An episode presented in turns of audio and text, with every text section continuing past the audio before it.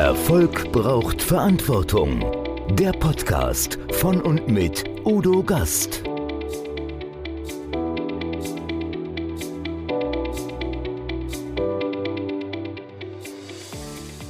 Podcast Folge 178. Burkhard Küpper. Steuern? Nein, danke.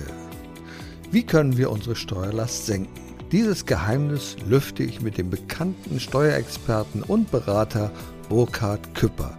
Leider schöpfen viele Unternehmer und andere Steuerpflichtige die umfangreichen gesetzlichen Steuersparmöglichkeiten überhaupt nicht aus, weil sie sie nicht kennen und ihren Steuerberater gar nicht erst danach fragen.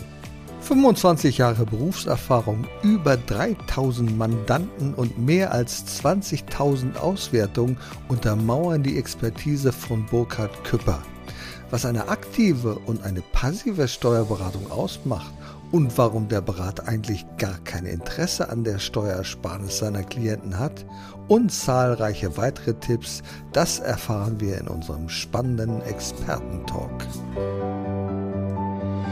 Erfolg braucht Verantwortung.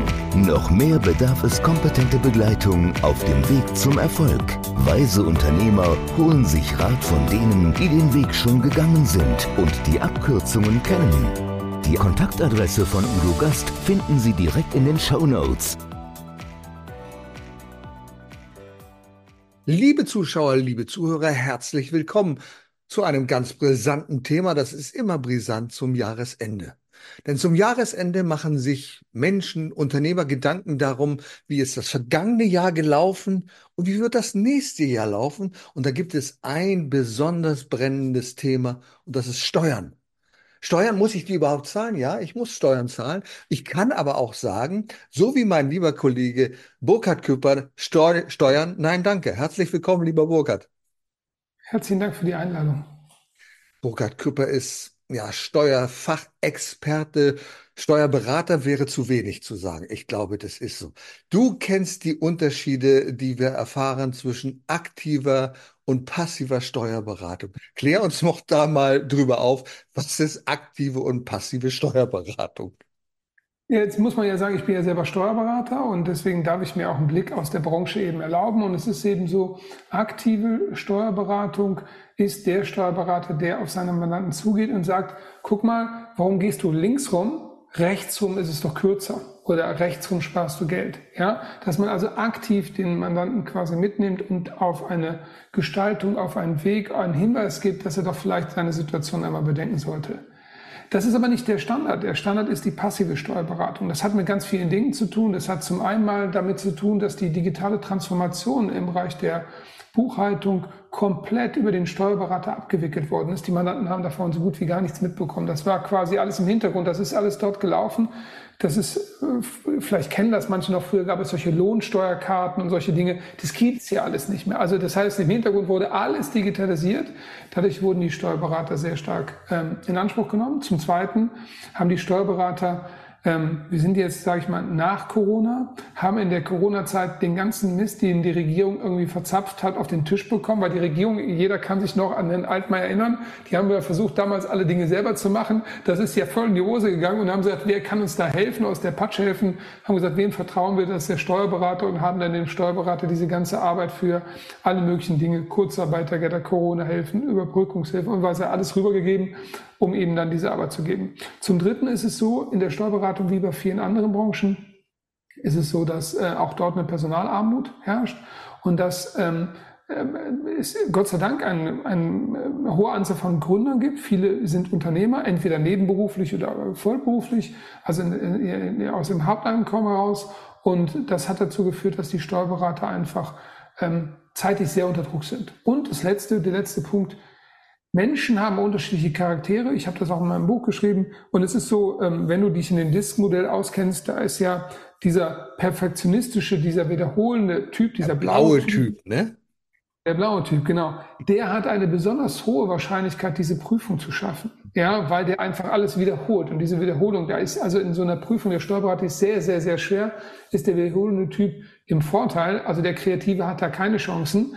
Und das führt dazu, dass blaue Typen im Wesentlichen durch diese Prüfung durchkommen. Und ich habe ein etwas anderes Muster. Ich habe nämlich eine Gleichverteilung im Diskmuster. Das heißt, ich habe in allen vier äh, Quadranten habe ich eine sehr ungewöhnliche Verteilung. Ich habe eine gleiche Ausprägung. Und damit bin ich durch diese Prüfung durch ähm, und habe eben jetzt, kann natürlich dann innovative Ansätze natürlich genauso produzieren, wie, ja, oder genauso produzieren, damit ich sie in die Steuerberatung hineinbringe. Das tue ich eben auch. Wie cool ist das? Also ich kann mich noch sehr, na nicht sehr genau, aber ich kann mich noch ein bisschen erinnern, liegt lange zurück das Studium, die Vorlesung über Steuerrecht, besonders Einkommensteuerrecht, die fand ich immer fürchterlich. Ich fand sie, also wirklich fürchterlich, ich konnte damit nichts anfangen. Die kreativen Dinge, die fand ich gut. Also ich hätte niemals das geschafft, was du geschafft hast. Die Prüfung, die Steuerberaterprüfung hätte ich niemals geschafft. Das ginge gar nicht. Mir ist aufgefallen, es gibt ja einen systemimmanenten Fehler, den der Gesetzgeber sozusagen produziert hat. Der Steuerberater hat ja eigentlich gar kein Interesse daran, dass du Steuern sparst. Denn je höher deine Steuerlast ist, umso höher ist sein Salär. Das ist ja vorgeschrieben. Er kann ja nicht wie im Wettbewerb festsetzen, na, passen mal auf, bei mir sind schon lange Kunde, wir machen mal einen Sonderpreis, wir machen einen Rabatt. Das geht ja gar nichts. Da gibt es eine Honorar- und Gebührenordnung. Und je höher deine Steuerlast ist, umso höher ist das Salär. Ist das klug? Ist das vernünftig? Ich glaube nicht, oder? Ja, aus Sicht des Staates muss man sagen, ist das super clever, ja, weil man dem äh, Steuerberater gesagt hat, ähm, ja, wie gesagt, wie du schon richtig gesagt hast, umso höher die Steuerlast, umso höher ist sein Einkommen, ja, und das heißt, er hat ein Grundinteresse daran, so vom Grundsatz her, ähm, dass er eine hohe Vergütung hat, also wird er auch versuchen, grundsätzlich nicht zu machen. Das ist so der Standard. Der zweite Punkt ist, er muss, um Steuern reduzieren zu können, muss man etwas tun. Das heißt, er müsste also etwas tun und würde weniger rausbekommen. Und da muss man ganz realistisch sein. Das wird, das hat Einfluss auf das Ergebnis. Ich will jetzt aber viele Kollegen in Schutz nehmen. Es gibt viele Kollegen, denen das völlig egal sind, die trotzdem Dinge tun, weil sie davon überzeugt sind, denen das egal ist, ob sie mehr oder weniger verdienen, sondern weil sie das Überzeugung machen. Ähm, aber ich weiß auch den anderen Kollegen, der sagt, warum soll ich das tun? Kriege ich nachher dann weniger raus. Ich habe mehr arbeiten, soll weniger, dann habe weniger raus. Und das ähm, findet eben auch statt. Also beide Welten existieren. Aber genauso ist das ein systemimmanenter Fehler. Also Fehler kann man gar nicht sagen, weil es war ja beabsichtigt ein Fehler für den Staat zugunsten des Staates, der dazu führt, dass die Menschen einfach viel Steuern zahlen. Und der Dienstleistungscharakter im Finanzamt ist jetzt auch nicht so ausgeprägt. Also zumindest kann ich mal deine ganzen Kollegen fragen, ob die den so empfinden. Ich empfinde den nicht als sehr ausgeprägt. Das heißt, man Stimmt könnte ja ja, ich glaube, da stimmen viele Unternehmer zu. Da könnte man ja hingehen und sagen, liebes Finanzamt, warum sagst du mir nicht, dass ich zum Beispiel meine Rechtsform ändere, um dann weniger Steuern zu zahlen oder was auch immer. Aber so viel Dienstleistungsfähigkeit ist dann oder Dienstleistungsbereitschaft oder Dienstleistungswille ist dann doch nicht da. Zumindest nicht im, im Normalleben. Nun finde ich ja eins ganz klar. Ich habe sehr viel gelernt. Ich habe sehr viel gelernt in den letzten Tagen, weil ich dieses Buch gelesen habe. Dieses Buch Steuern, nein, danke. Das ist ein sehr provokanter Titel. Und äh, du hast dieses Buch geschrieben. Da sind so viele wertvolle Tipps drin. Also das Wichtigste finde ich ja erstmal, dass ein paar Erklärungen da sind. Viele wissen nicht, was ein Durchschnittssteuersatz ist und was Grenzsteuerbelastung ist. Was ist denn das zum Beispiel der Unterschied? Kann man das sagen?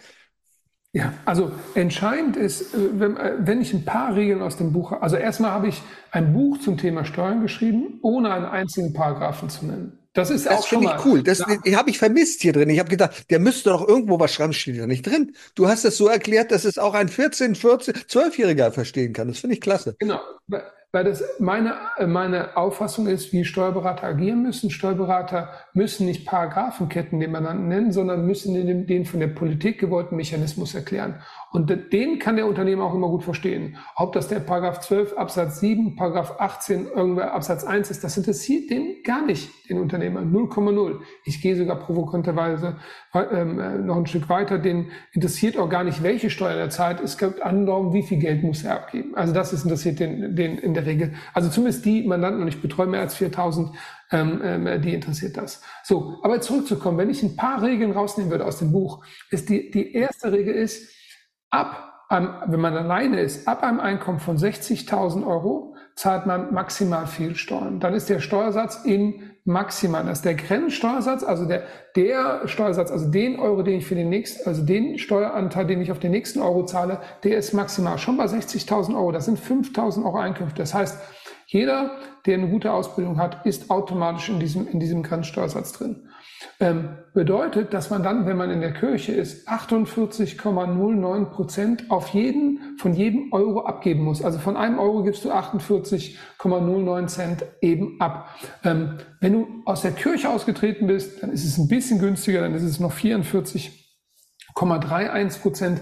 Aber so viel Geld gibst du halt ab. Und das muss man schon mal verstehen. Das heißt, ab 60.000 Euro ist man in der maximalen Belastung. Also immer dann, wenn man sagt, ja, wir müssen den Reichen irgendwas abnehmen, denen die viel haben, das ist ab 60.000 Euro der Fall. Und jetzt kenne ich ganz viele Unternehmer und ich kenne auch ganz viele Angestellte, aber mit 60.000 Euro fühlt sich keiner reich. Ja, das heißt immer, wenn die Politiker darüber sprechen, ja, und ich war früher mal selber einer, ähm, darüber sprechen, dass wir ja den Reichen was abnehmen wollen, dann spricht man dann für Übereinkommen von 60.000 Euro. Und ich persönlich finde das nicht gerecht, dass wenn man dann 70.000 verdient, dass man von den weiteren 10.000 Euro dann knapp 5.000 Euro, also 4.809 Euro an den Staat abgeben muss. Das ist nicht in Ordnung. Und jetzt muss man sich die Frage stellen, jetzt kann man sagen, ja, wir müssen nun mal mit den Steuern, wir müssen ja alles ausfinanzieren. Andere Länder haben das anders. Das heißt, die Unternehmer in anderen Ländern haben mehr Nettoanteile bei sich und die werden einfach die deutsche Wirtschaft damit zertrümmern. Weil einfach im Ausland man einen grundsätzlichen strategischen Preisvorteil hat. Das ist so, das ist ja am Schluss Reingewinn bei denen. Wenn die eine Steuerbelastung haben von 20 Prozent, wir haben eine von 48,9 Prozent, dann haben wir eine Rendite, die um 28 Prozent niedriger ist als Unternehmer. Und das führt dazu, dass die Innovationsfähigkeit in Deutschland ein verleidet, weil die Substanz quasi ähm, weggefressen wird. Ich vergleiche das immer so, mit einem Bild. Stell dir vor, du bist ein Bauer und du ähm, hast einen Acker, den du dann entsprechend, wo du die, die Saat einbringst und dann schneidest du die Pflanzen alle ab, gerade wenn sie aus dem Boden rausgekommen sind. Die können noch niemals Kraft entwickeln. Die werden niemals so stark werden.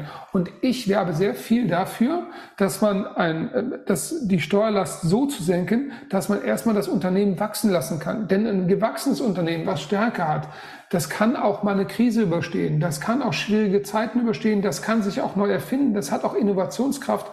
Ähm, damit sind die anderen Länder uns momentan echt deutlich überstiegen. Das heißt, wenn ich eine Regel mitgeben würde, ist es, der Grenzsteuersatz ist bei einer Person von 60.000 maximal. Bei Verheirateten übrigens ist es doppelt so viel. Das heißt, ab diesem Zeitpunkt ist es sehr, sehr, sehr teuer äh, im Bereich der Steuern. Also ein cooles Bild, was du da gegeben hast. Das kann man sich richtig äh, vor Augen führen. Ne? Man schneidet die Pflanze ab, wenn sie wächst. Auf der anderen Seite ist es so, dass Pflanzen wachsen, bei uns wuchern, über die Grenze, über den Zaun hinüber wuchern, wenn sie zum Beispiel Amazon heißen, wenn sie Microsoft heißen, wo Gewinne in Deutschland generiert werden, aber nicht in Deutschland besteuert werden, oder? Das ist doch auch komisch, finde ich, oder? Genau. Also man muss erstmal zwei Dinge sehen. Erstmal, die Konzerne sind steuerlich viel, viel gebildeter ja, oder haben viel mehr steuerlich oder viel mehr Zugriff, sagen wir das wieder so, nicht gebildet, das ist der falsche Begriff, viel mehr Zugriff auf steuerliches Wissen, weil sie einfach riesige Abteilungen haben. Da wissen sie nämlich, wenn ich jetzt irgendwie eine Million Euro äh, zu versteuern habe und ich habe einen Steuerberater bei mir angestellt, der kann mir sagen, was ich tun kann, dann reduziere ich meine Steuerlast. Ja, das heißt, die haben sich einfach sehr viel Sachverstand eingekauft. Das ähm, Sie übertragen natürlich auch einen Teil des Einkommens äh, aus Deutschland heraus, aber erstmal ursächlich haben sie diesen Sachverstand. Was aber auch heißt, dass der Mittelstand, wenn er diesen Sachverstand auch aufbaut, auch weniger Steuern zahlen muss. Denn die Regeln sind für den Konzern die gleichen wie für den Mittelstand. Das heißt, der Selbstständige, der Unternehmer, der Freiberufler, die haben die gleichen Regeln wie der Konzern. Der einzige Grund, warum sie die nicht anwenden, ist, dass sie sie nicht kennen. Und da muss man einfach die Wissenslücke einfach schließen. Und wenn die Wissenslücke geschlossen ist, dann ähm, sagen viele dann, ach so, einfach kann ich Steuern sparen. Ja, Steuern sparen ist nicht schwer. Und jetzt will ich da auch eine Lanze für die Politik brechen. Die Politik hat sehr, sehr viele steuerliche Gestaltungsmöglichkeiten in Gesetze gebracht, damit die Mandanten die einsetzen. Ja, man wollte einen Impuls setzen, nur solange die Information nicht beim Kunden ankommt, also beim Unternehmer ankommt, dann kann er sie nicht einsetzen. Und da, die Wissenslücke, die kann man schließen. Ja, das kann ich verstehen. Lass uns doch mal ein bisschen äh, konkreter werden, gerade was die Zukunft angeht. Was kommt denn, gibt es was Neues, was im Jahr 2024 jetzt auf uns zukommt, worauf wir achten müssen als Unternehmer, als Einzelperson, was steuerliche Belange angeht? Auf jeden Fall. Jetzt muss man dazu ein kleines Aber reingeben. es, die Regierung steht ja vor dem Riesenproblem, dass die Wirtschaft keine Impulse liefert. Ja, das heißt, die Wirtschaft schrumpft.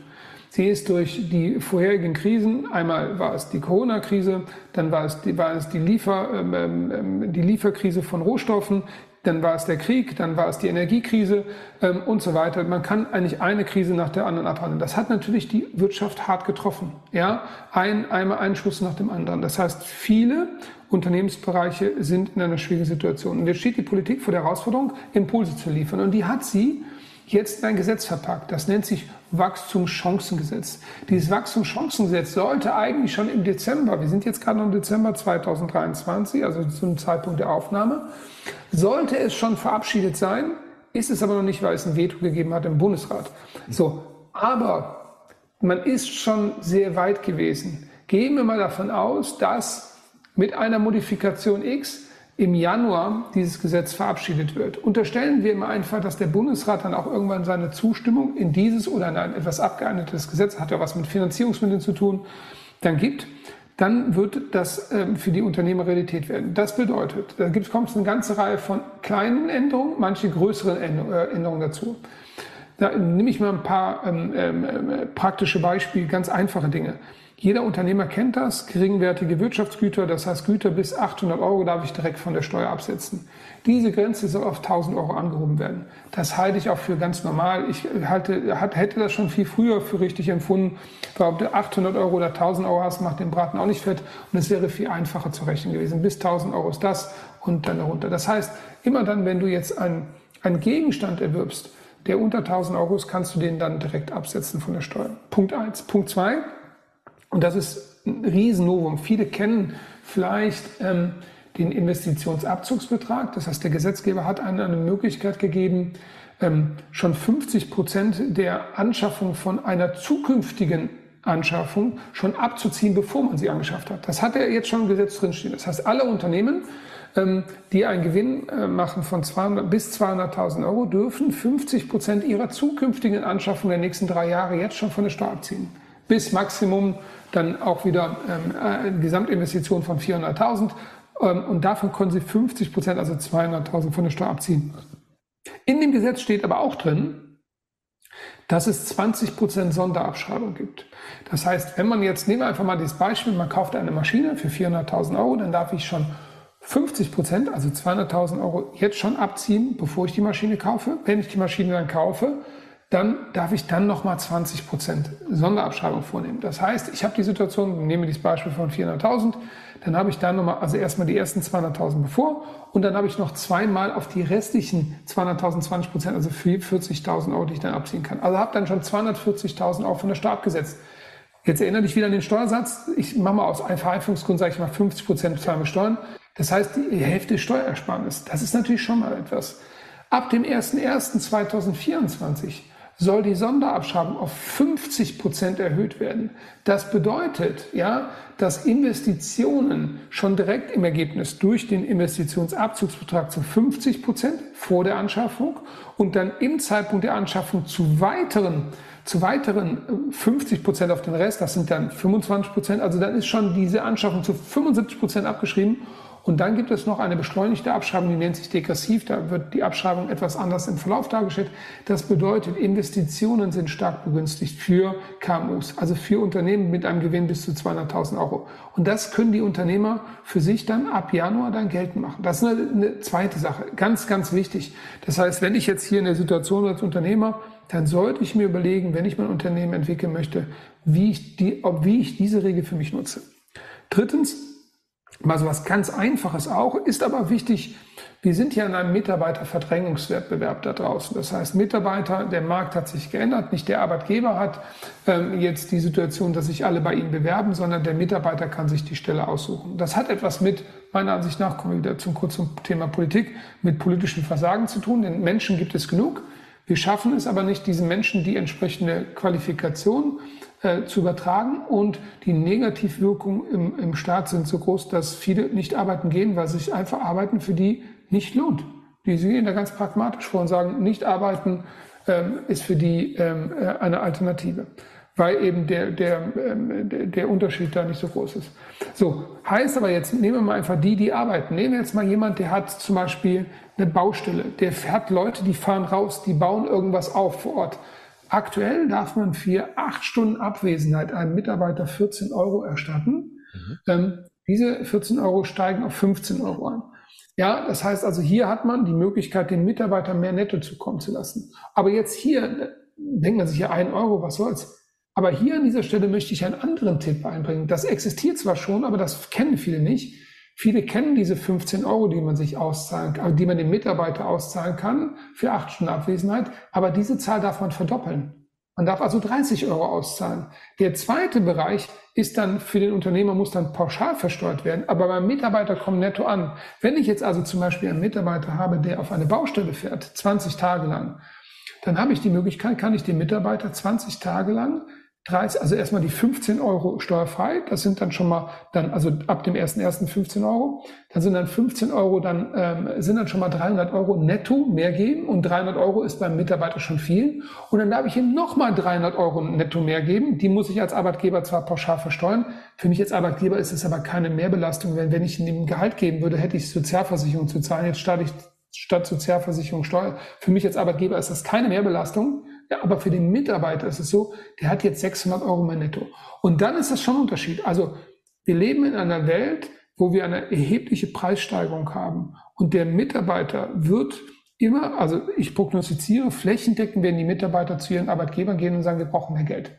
Und ich versuche dann eben den Unternehmer klarzumachen, wenn du jetzt die Situation hast und musst ihm mehr Geld geben, dann nutze doch bitte die Möglichkeiten, wo ganz viel bei dem Mitarbeiter ankommt, wo du für dich keine Mehrbelastung hast, dann hast du ihm ja dem Mitarbeiter sein Leben verbessert und du hast selber Kosten gespart. Und diese Möglichkeit, die kann man jetzt nutzen. Man muss dazu wissen, es gibt, es gibt ganz viele andere Möglichkeiten noch. Bei vielen Dingen musste man ein Zusätzlichkeitserfordernis erfordern. Das heißt, man musste es zusätzlich zu dem Gehalt geben. Aber genau in der Situation sind wir jetzt. In ganz Deutschland fragen alle, von der Bäckereigehilfin, von der Altenpflegerin zum Handwerker, sagen, du, ich komme in meinem Geld nicht mehr hin und ähm, bitte äh, zahl mir mal mehr Geld aus. Ja, und dann können sie das für sich nutzen. Das ist so unglaublich. Ich, ich glaube, der, unsere Zuhörer, die merken, wie es sprudelt bei dir, wie viel Wissen da hinaus sprudelt. Und das ist ja oft so, wir machen viele Fehler, weil wir vieles nicht wissen. Was sind denn deiner Meinung nach, nach deiner Erfahrung, die größten äh, Hindernisse, Steuern zu sparen? Oder was machen Unternehmer am meisten verkehrt dabei? Okay, also ich habe in dem Buch, was ich geschrieben habe, habe ich erst einmal erklärt, dass es ganz viele verschiedene Arten des Steuersparens gibt. Ich habe das versucht, einmal ein bisschen wirklich mal fachlich zu sortieren, weil es ein Unterschied, ob ich eine Steuer gar nicht zahlen muss oder ob ich eine Steuer nur später zahlen muss oder ob ich eine Steuer vielleicht sogar zurückerstattet bekomme oder, oder, oder. Man muss da wirklich differenzieren. Steuern sparen wird ja so allgemein gesagt. Alle wollen Steuern sparen, aber es gibt ganz, ganz viele Arten des Steuersparens. Wenn ich jetzt, wenn ich jetzt den Unternehmern einen Ratschlag geben sollte oder auch Arbeitnehmern, das geht eigentlich allen, ähm, dann gibt es ein paar Punkte, um die man sich kümmern muss. Das ist verpflichtend, weil sie einfach einen sehr hohen Drehhebel haben. Beim Unternehmer ist es so, ähm, ich hatte ja eben gesagt, dass eine normale Person einen Steuersatz schon ab 60.000 Euro zahlt sie knapp 50 Prozent, also 48,09 Prozent Steuern. In einer anderen Unternehmensform, ja, ähm, zahlt man aber weniger. Wenn du zum Beispiel in einer GmbH unterwegs bist, zahlst du nur 30 Prozent Steuern. Das heißt, alle Unternehmer, die in Form eines Einzelunternehmens, GbR oder KG unterwegs sind, haben den Nachteil, dass sie immer die maximale Steuer bezahlen. Wohingegen eine GmbH äh, linear vom ersten bis zum letzten Euro nur 30 Prozent zahlt. Und wenn man sein Geld jetzt nicht sich über Gehalt auszahlt und privat quasi auf den Kopf haut. Und das ist eine Illusion auch, äh, sage ich mal einfach. Die meisten Unternehmer stecken mehr privates Geld in ihre Unternehmen hinein, als sie aus den Unternehmen herausnehmen. Das heißt, die haben eine viel, viel höhere Verantwortung für ganz, ganz viele Mitarbeiter und so weiter, als man sich das vorstellen kann. Diese, dieses Scheinbild von dem Unternehmer, der da in seiner Garage den Ferrari, den Lamborghini und den Rolls-Royce stehen hat, das ist, das ist Märchenstunde. Klar, es gibt solche Beispiele, ja, die gibt's immer, wird's immer geben, aber das ist nicht der normale Unternehmer, den ich kenne. Also von den 4000 Unternehmern, die bei mir sind, es gibt vielleicht fünf, die sowas machen. Der ganze Rest ist, äh, hat damit gar nichts mit, ja. So. Heißt aber jetzt hier in dem Augenblick, wenn ich als Unternehmer hingehe und sage, mein Geld will ich im Wesentlichen für die Weiterentwicklung der Firma einsetzen, um den Vermögensaufbau zu betreiben, dann würde die Unternehmensform dann eine ganz wichtige Rolle spielen. Also Tipp Nummer eins ist die Unternehmensform. Sage ich mal einfach. Da würde ich als Unternehmer mir Gedanken darüber machen. Und es ist in Deutschland so, in Deutschland ist die Kapitalgesellschaft meistens in Form von der GmbH, das ist so die Haupterscheinung, ähm, ähm, ist den anderen Gesellschaftsformen überlegen. Das kann man zum Beispiel daran sehen, es gibt momentan 146.000 GmbH UKGs noch. Ja, die nimmt ab. Die, äh, diese Unternehmensform hat auch Vorteile, aber eben kein Vorteil in der Steuersparnis. Ähm, und es haben, glaube ich, in den letzten zwei Jahren oder drei Jahren sind 200.000 GmbHs dazugekommen. Ich bin jetzt nicht ganz sicher, ob ich die Zahl jetzt richtig habe, aber die Größenordnung, die man sieht, dass die GmbHs einfach der präferierte äh, neue Unternehmens, ähm, ähm, die neue Unternehmensform ist, die hat sich eigentlich durchgesetzt. Punkt Nummer eins. Punkt Nummer zwei. Unternehmer wie auch Angestellte müssen wissen, Vermögen ist, wenn man das richtig macht, fast immer steuerfrei. Also ich gebe mal ein Beispiel. Ähm, wenn ich jetzt hingehe und kaufe mir ähm, eine Immobilie, dann kann ich, das kennen viele, die Immobilie nach zehn Jahren steuerfrei veräußern. Das heißt, da habe ich eine Möglichkeit, ich bin immobilienaffin, ich will in Immobilien investieren, also investiere ich die in, mit dieser Regel. Was aber viele nicht wissen zum Beispiel, dass ich habe mal so alle möglichen Vermögensanlagen aufgezeichnet. Für jede Vermögensanlage gibt es einen Ort, der besonders günstig, entweder ganz steuerfrei oder besonders günstig ist. Bei Aktien zum Beispiel ist es so, wenn ich jetzt eine Aktie habe, wo ich auf den Wert der Aktie poke, weil sich das Unternehmen entwickelt, kaufen viele sich die Aktien Privatvermögen. Das ist aber nachteilig. Wenn ich einen Gewinn, ich nehme an, ich mache 100.000 Euro Gewinn aus dem Verkauf von Aktien, dann muss ich darauf 26,38 Prozent Steuern zahlen. Wenn ich das Gleiche in einer GmbH mache, also meine GmbH, die das Geld verdient hat, hat das Geld nicht mir über Gehalt ausgezahlt, sondern hat das Geld behalten und die kauft Aktien, dann muss die auf den Aktiengewinn, auf den gleichen Aktiengewinn nur 1,5 Prozent Steuern zahlen. Das heißt, ich habe 26,38 zu 1,5. Das ist zwar nicht ganz steuerfrei, aber für einen Gewinn aus dem Verkauf aus Aktien ist es einfach in der Kapitalgesellschaft begünstigt. Oder im dritten Fall, äh, nehmen wir einfach mal so, viele vertun sich damit, dass ähm, Menschen legen ja Geld auch ganz anders an. Ähm, zum Beispiel kaufen manche sich, äh, keine Ahnung, Kryptos. Ja, Kryptos. Wenn Sie jetzt sagen, gut, ich habe jetzt hier in meiner Firma Geld, ich will aber, ich finde diesen neuen Kryptowelt, die finde ich interessant, da will ich Geld investieren, das machst du bitte nicht mit deiner GmbH, weil das, also der Gewinn aus dem Verkauf von Kryptos ist im Privaten nach einem Jahr steuerfrei. Das heißt, hier wäre es gut, wenn du eine GmbH hast, du leihst dir dieses Geld ein Jahr aus, du kaufst sie dann privat, diese Kryptos, hältst die ein Jahr, verkaufst sie dann wieder, machst dann den Gewinn damit, zahlst die, das Geld, was du dir ausgeliehen hast, wieder zurück und der ganze Gewinn ist steuerfrei. Das sind mal drei Beispiele. Davon gibt es ganz viele, weil es gibt dann die Frage, wie geht's mit Gold, wie geht's mit Diamanten, wie geht's mit ähm, Luxusautos, wie geht es mit äh, Wohnmobilen, wie geht es mit, äh, mit, mit, mit ähm, ähm, Booten oder was auch immer. Es gibt immer einen Ort oder einen Weg, wie man besonders günstig ähm, entweder mit gar keiner Steuer oder mit ähm, nur einer sehr geringen Steuerbelastung das machen kann. Das heißt, der zweite Punkt, um den sich der Unternehmer kümmern sollte, ist, dass er sich Gedanken darüber macht, wenn er denn Geld erwirtschaftet hat und das in seine eigene Vermögensanlage reinbringen will, weil er davon später leben muss ähm, oder leben möchte, ja, dass er das dann auf die richtige Art und Weise macht. Das heißt, hier geht es um das Thema Vermögensanlage. Ja, also hier, dass man da den richtigen Weg findet. Und dann im dritten Bereich, ähm, der vielleicht mal ganz pragmatisch ähm, den Leuten klar gemacht wird. Ähm, wir sind ja nicht alleine auf dieser Welt. Ja, das heißt, in der Regel sind die meisten verheiratet und haben Kinder. Ja, sage ich mal einfach so. Jetzt muss man dazu wissen, wenn man verheiratet ist und man, der, der Ehepartner ähm, ist dann mit einem zusammen, dann gibt es eine gemeinsame zusammen veranlagte Steuererklärung. Soweit, so gut. Das heißt, hier wird beide Einkommen werden zusammengerechnet, werden durch zwei geteilt, quasi dann auf beide verteilt und dadurch gibt es einen steuerlichen Vorteil. Was man aber vergessen hat, man ist ja nicht zwei Personen, man ist ja vier Personen. Man hat ja noch zwei Kinder. Die Kinder haben auch steuerliche Beträge frei.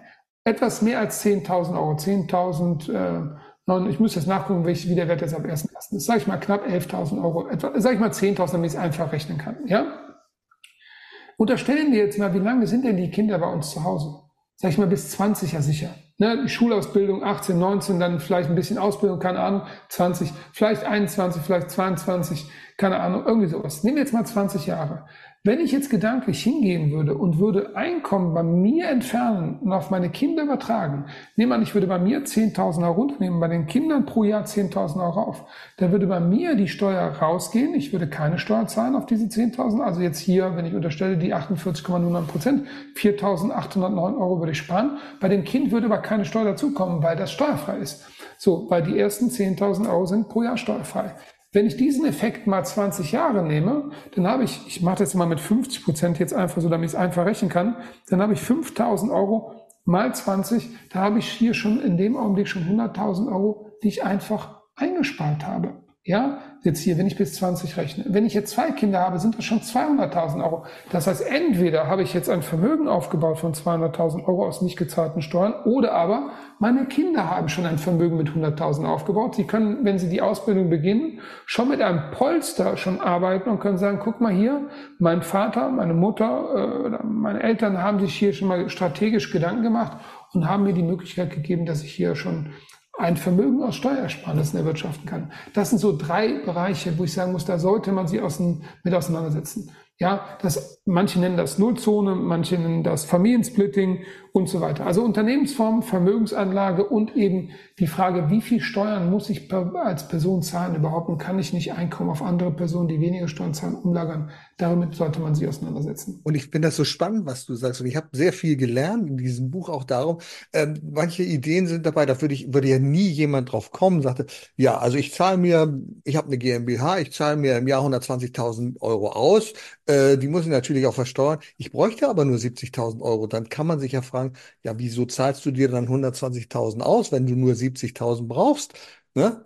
Ja, äh, die stehen mir doch zu. Natürlich stehen sie dir zu, aber die musst du versteuern. Vielleicht ist es sinnvoller, die lieber im Unternehmen zu lassen und andere Investitionen äh, zu tätigen.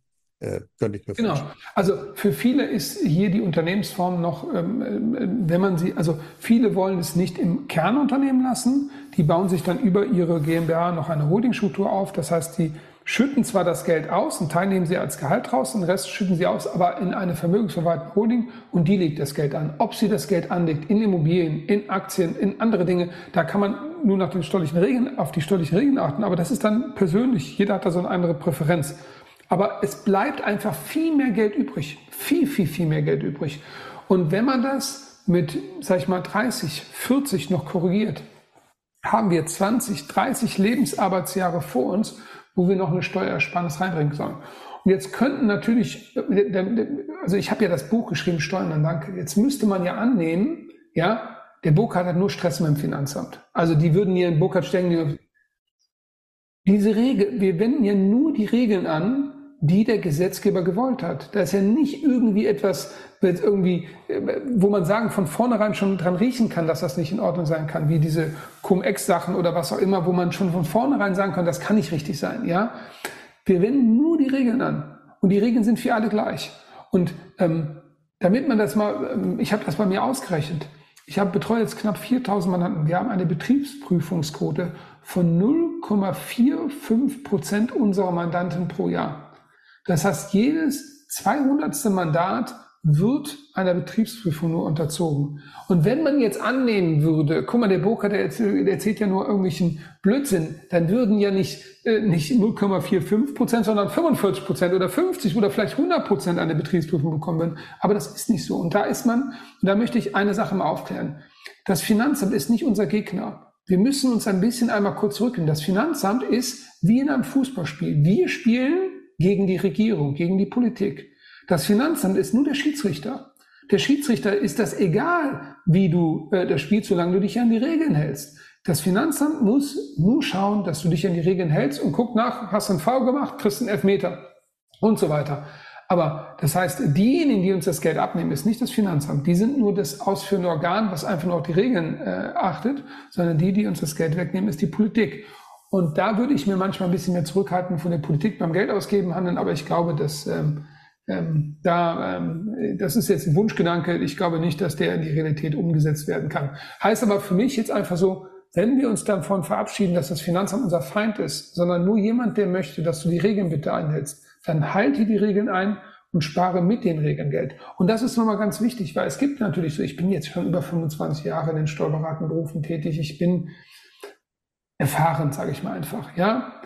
Natürlich lernt man über die Zeit auch äh, Dinge oder hat man Dinge vor Gesicht bekommen, wo Leute etwas gemacht haben, äh, wo man sagen muss, das machst du besser nicht. Und da sage ich immer nur, Leute, haltet euch an den Schummeleien und so weiter, haltet euch da wirklich weg von. Nutzt die Regeln. Es macht überhaupt keinen Sinn, wenn ich schummel, wenn ich irgendetwas nicht angebe oder was auch immer, wenn ich die Regeln nicht anwende. Das macht doch gar keinen Sinn. Die Regeln anwenden ist ganz normal, das darf jeder. Schummeln darf man nicht. Und beim Schummeln wird man auch entdeckt. Und ich rate jedem dazu. Wir leben in dem Zeitalter der KI. Das heißt, die Daten, die wir heute erzeugen, werden in zehn Jahren von einer KI durchsucht, die das gut kann. Und die werden alles finden. Das heißt, wenn man heute glaubt, dass man geschickt den, den weißen Gral gefunden hätte und hat irgendwelche Schummeleien da, äh, die er sich auch, das würde ich den Leuten nicht raten. Ich rate vielmehr dazu, nutzt die Regeln und die Regeln, die Politik. Ich gebe Seminare, da gebe ich zwei Tage lang im Maschinengewehr vorher den Leuten erkläre ich Regeln, und zwar ohne Paragraphen, sondern mit den Regeln, damit die sie aussuchen können, was sie ansetzen können. Und die müssen sie ansetzen. Dafür werbe ich und nicht irgendwelche komischen anderen Dinge, weil das ist am Schluss, macht die Leute das nur unglücklich. Burger, das finde ich einen sehr, sehr wichtigen Hinweis. Und du hast es mir vorweggenommen, das wäre nämlich meine nächste Frage, mein nächster Hinweis gewesen. Du hast an einer Stelle sehr explizit darauf hingewiesen, macht nichts. Also ihr habt so viele Möglichkeiten, Gestaltungsmöglichkeiten. Ihr braucht die illegalen Möglichkeiten überhaupt nicht. Dann wandert ihr wie Schubeck in den Knast oder wie die, ja, die Frau die Tandler dort, äh, die dann sagt, okay, ich habe noch so viel Provision kassiert, jetzt will ich auch noch die Steuern dafür äh, sparen. Das macht keinen Sinn. Es fällt euch auf die Füße. Deswegen sollte man sich einen richtig guten, geeigneten Berater äh, wählen, der eben die aktive Steuerberatung durchführen kann. Das finde ich so. Wenn du mal so zwei, drei Tipps noch mal geben kannst für Leute, die sagen, oh Gott, das, ist alles so zu viel. Also der erste Tipp, den ich geben kann, ist wirklich dieses Buch. Guckt es euch an. Dieses Buch Steuern, nein, danke. Es ist so hilfreich und es ist eine wunderbare Lektüre zum Jahresanfang. Da muss ich einfach sagen, da sind noch so viele Nuggets drin. Vor allen Dingen gibt es den Leuten ja auch die Möglichkeit, noch mehr zu erfahren. Die können dann eine Mail schreiben und können sagen, Mensch, ich möchte zu diesem Thema noch was haben. Sehr viele Sachen. Aber vielleicht mal so, oh, sonst wird es ja viel zu lang, unser Gespräch. So zwei, drei Tipps, worauf sollten wir achten, gerade im nächsten Jahr als Unternehmer? Was sollten wir tun, was sollten wir nicht tun? Ich gebe mir immer, also ich glaube, dass wenn man, ich, man muss immer dazu wissen, wenn man Steuern sparen möchte, man, wenn man weiß, wonach man sucht, findet man es sofort. Ich gebe, ich, ich gebe jetzt mal so ein Beispiel. Ganz viele Menschen in Deutschland sind verheiratet und haben sich eine Immobilie gekauft. Die Immobilie erhalten sie, jetzt ist die gut vermietet. Jetzt sagen die, super, die Immobilie ist gut vermietet. Dann frage ich bei dem Mann nach, willst du die verkaufen? Sagt er, warum soll ich die verkaufen? Ich habe doch hier, das läuft doch alles super, ich muss mich um nichts kümmern, der Mieter ist ein ordentlicher Mieter. Warum soll ich das verkaufen? Macht überhaupt null Sinn. Mhm. Ja, und wenn man jetzt aber mal äh, sich das äh, Stichwort eingibt, Ehegattenschaukel, dann heißt es, dass ich nach zehn Jahren darf ich ja meine Immobilie steuerfrei veräußern. Jetzt nehmen wir mal ein Beispiel. Ich habe eine Immobilie, die habe ich für 200.000 Euro gekauft. Ja, jetzt ist die, weil die schon 15 Jahre in meinem Besitz ist oder 20 Jahre in meinem Besitz ist, ist die jetzt aber nicht mehr 200.000 Euro wert, sondern 400.000 Euro wert. Ich bekomme aber meine Abschreibung, also das, was ich von der Steuer absetzen kann, nur von 200.000 Euro, weil ich ja nur von dem etwas absetzen kann, was mein Kaufpreis ist. Wenn ich aber jetzt verheiratet bin, dann darf ich ohne Grunderwerbsteuer an meinen Ehepartner, an meine Frau, was auch immer, je nachdem, wie man veranlagt ist, an meine Frau das eben äh, veräußern. Meine Frau hat jetzt eine Anschaffung, ja, sie darf jetzt Abschreibung von 400.000 durchführen und nicht mehr von 200.000 Euro. Ich lasse mal die Aufteilung Grund und Boden mal weg, damit man es einfach halten kann. Das bedeutet, dass ich doppelt so viel von der Steuer absetzen kann. Nur weil ich nach zehn Jahren an den Ehepartner verkauft habe. Das heißt, in einem solchen Effekt kriege ich alle Abschreibungen, die ich bisher gehabt habe, kriege ich nochmal noch ein zweites Mal. Dann kriege ich alle Abschreibungen von dem neuen Wert, von dem Verkehrswert. Und wenn ich jetzt weiß, dass ich steuerfrei veräußern kann, dann ist eine Immobilie, dann gibt es ja auch einen Oberwert, so einen Maximumwert. Dann kann ich auch zum Oberwert verkaufen. Das heißt, kriege ich sogar noch die Abschreibung zum Oberwert. Und wenn ich dann es noch richtig mache, dann kann ich dann noch ein Restnutzungsdauergutachten erstellen, Mit dem Restnutzungsdauergutachten kann ich dann die restliche Laufzeit dieser Immobilie auf einen kürzeren Zeitraum durch ein Gutachten sortieren. Das bedeutet, dass ich das ähm, dazu führt, dass ich viel mehr von der Steuer absetzen kann. Also ich muss, ich baue mir quasi über diese Ehegattenschaukel zusätzliche zusätzliche private Vermögensgegenstände auf im Bereich meiner Immobilien, wenn ich die habe. So, und nach zehn Jahren darf dann der Ehepartner, Ehepartnerin hingehen und die Immobilie wieder an mich zurückverkaufen ja, und kriegt dann die Abschreibung wieder nochmal und hat wieder den Verkehrs und so weiter. Das nennt sich Ehegattenschaukel. So, jetzt, wenn man jetzt hingeht und diesen Podcast gehört, Podcast gehört hat und dann hingeht ins Internet und Ehegattenschaukel äh, entsprechend äh, eintippt und bei Google mal Enter drückt, dann sieht man eine Million Treffer, ja. Wow. Das heißt, das ist ja kein Geheimwissen, ja, sondern es ist einfach nur, wenn man weiß, wonach man suchen muss.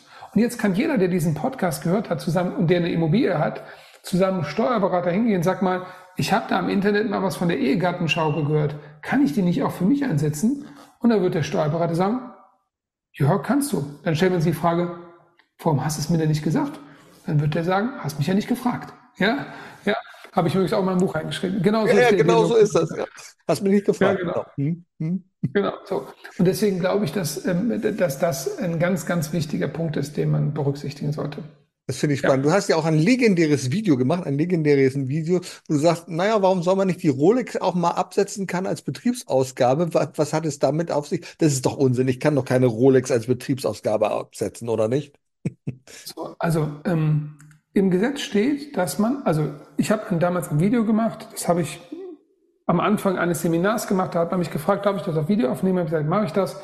Und dann ist dieses Video aufgenommen worden und ähm, habe ich gesagt, kannst du auch bei YouTube verwenden. Dann ist das Video irgendwann online gestellt worden.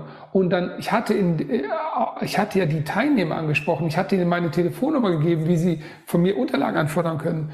Und dann haben dann, ich glaube, 600, 700 Leute mir eine Nachricht geschickt, ja, und haben mich gefragt, wie sie denn äh, an diese Information kommen. Also mein Telefon ging ganz und ping, ping, ping. Ich dachte, was ist denn hier los? Ja, und so weiter. Dann ist, wusste ich, das Video ist online gegangen. Das Video ist viral gegangen, ist sehr, sehr häufig gesehen worden. Also ohne Werbung hat sich das viral verbreitet. So. Aber was ist die Idee dahinter? Die Idee dahinter ist, dass man seinen Angestellten 10.000 Euro pauschal versteuert an Gegenständen zur Verfügung stellen kann. Also, das kann oder Dienstleistung. Das kann eine Maledivenreise sein. Das heißt, wenn der Arbeitgeber einen leitenden Geschäftsführer hat, kann er sagen, weißt du was, einmal im Jahr kriegst du einen Maledivenurlaub. 10.000 Euro, den bezahle ich für dich. Das heißt, er kann den, und er muss das bei sich nicht versteuern, weil der Arbeitgeber 30 Prozent Pauschalsteuer drauf zahlt. So, ähm, Klammer auf, ähm, das bedeutet, bei dem Arbeitnehmer kommt aber netto an. Und diese 10.000 Euro, dann habe ich mir nur überlegt, was kann man für 10.000 Euro alles kaufen? Und dann habe ich gesagt, für 10.000 Euro kann ich mal eine Rolex kaufen. Also kann ich ja im Ergebnis über diesen Weg, ja, kann ich eben auch die Rolex absetzen. Ja, also das heißt, meinem Mitarbeiter eine Rolex-Uhr zukommen lassen, den hat der netto, er hat diesen Vorteil. Das würde normalerweise über Gehalt einen viel, viel höheren Betrag annehmen. Viel, viel, viel höher, weil er die ganzen Abgaben drauf hat und so weiter. So geht es aber günstiger. Achtung, es ist sozialversicherungspflichtig. Das ist eine Regelung, die nur funktioniert bei Leuten, die überhalb der Beitragsbemessungsgrenze sind oder bei Leuten, die sozialversicherungsfrei sind. Und das, und ich habe im Endeffekt diese Regel. Ich hätte auch sagen können, es gibt einen pauschal versteuerten Sachbezug in Höhe von bis zu 10.000 Euro. Da steht in Paragraph äh, 40 oder was auch immer drin. Das hätte keinen interessiert. Aber das Video zu sagen, wie man seine Rolex von der Steuer absetzt, war einfach die gedanklichen Transfer. Was kann ich mit diesen 10.000 Euro machen, die ich mir über diesen Weg hier eben dann holen kann? Und darüber kann ich eben die, Steuer, die Rolex von der Steuer absetzen.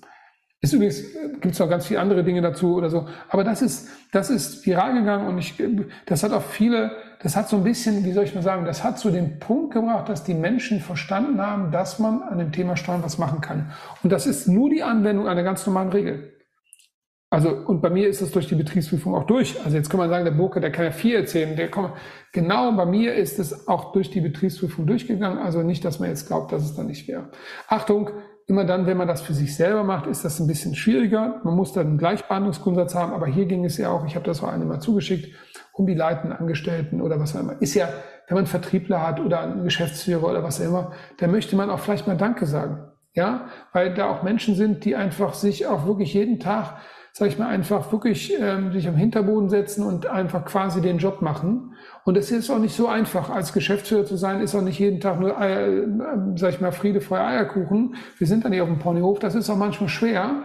Und dann auch einem Mitarbeiter was zukommen zu lassen. Wenn wir sagen, weißt du was, du hast dich echt so angestrengt, ich möchte dir mal ein Dankeschön sagen und dem so etwas zur Verfügung zu stellen, finde ich auch, auch eine schöne Geste.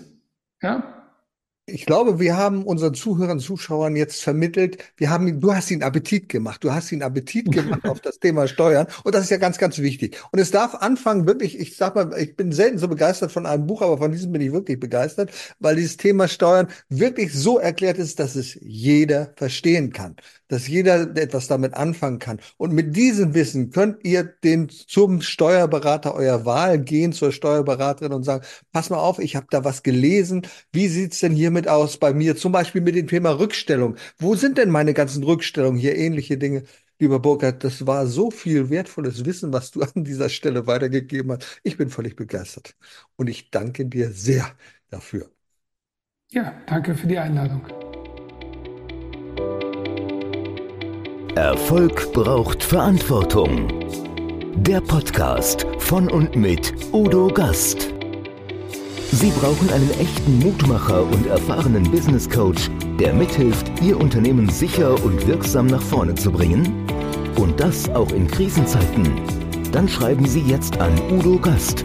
Aktuell gibt es noch einen freien Platz. Die Kontaktdaten finden Sie in den Show Notes.